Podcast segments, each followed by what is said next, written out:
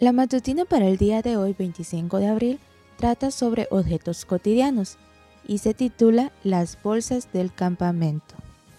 Bendito sea el Señor, nuestro Dios y Salvador, que día tras día sobrelleva nuestras cargas. Salmo 68, 19. Un viernes de tardecita estaba por sonar el silbato para la primera formación.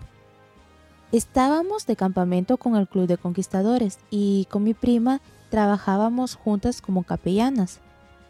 Habíamos preparado todo con mucho cariño en la semana y ahora nos tocaba poner todo en marcha. Teníamos cuatro bolsas con cartillas, sobres, marcadores y caramelo para los 120 que éramos. Ella ya había salido de la carpa y ahora estaba saliendo yo con todas las bolsas y mi Biblia. Tenía que girar el cierre para cerrar la carpa, pero con mis manos ocupadas se me hacía difícil para hacerlo. Sin embargo, en mi testarudez estaba empecinada en no soltar las bolsas y hacer todo sola. Micaela, con paciencia, me preguntó si podía ayudarme. Le dije que no, pero mi fracaso era evidente y ella insistió. Dale, Caro, llevó algo. Entonces cedí y le dije, Está bien, ¿qué te doy? Su respuesta me dio la cachetada que yo necesitaba, todo. Era tan sencillo, le entregué todo y cerré con éxito la carpa. Salimos corriendo y llegamos a la formación. Dios me recordó que estábamos comenzando un nuevo sábado, en que Él también quería liberarme de todas mis cargas, y para eso la entrega absoluta era necesaria.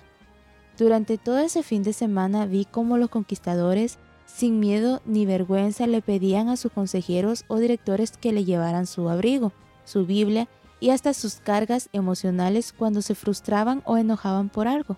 En aquel tiempo, respondiendo Jesús dijo, Te alabo, Padre Señor del cielo y de la tierra, porque escondiste estas cosas de los sabios y de los entendidos y las revelaste a los niños.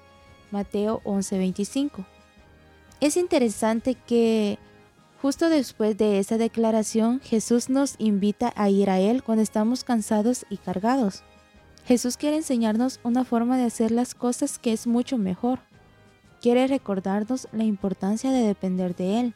Los intercambios que Él nos ofrece son lo más desiguales e inmerecidos, pero los más llenos de amor también, siempre en nuestro favor. ¿Con cuántas bolsas quiere ayudarnos hoy? Con todas. Aceptemos su ayuda y la ayuda que muchas veces nos brinda también por medio de otras personas. Firmemos una declaración de dependencia de Él.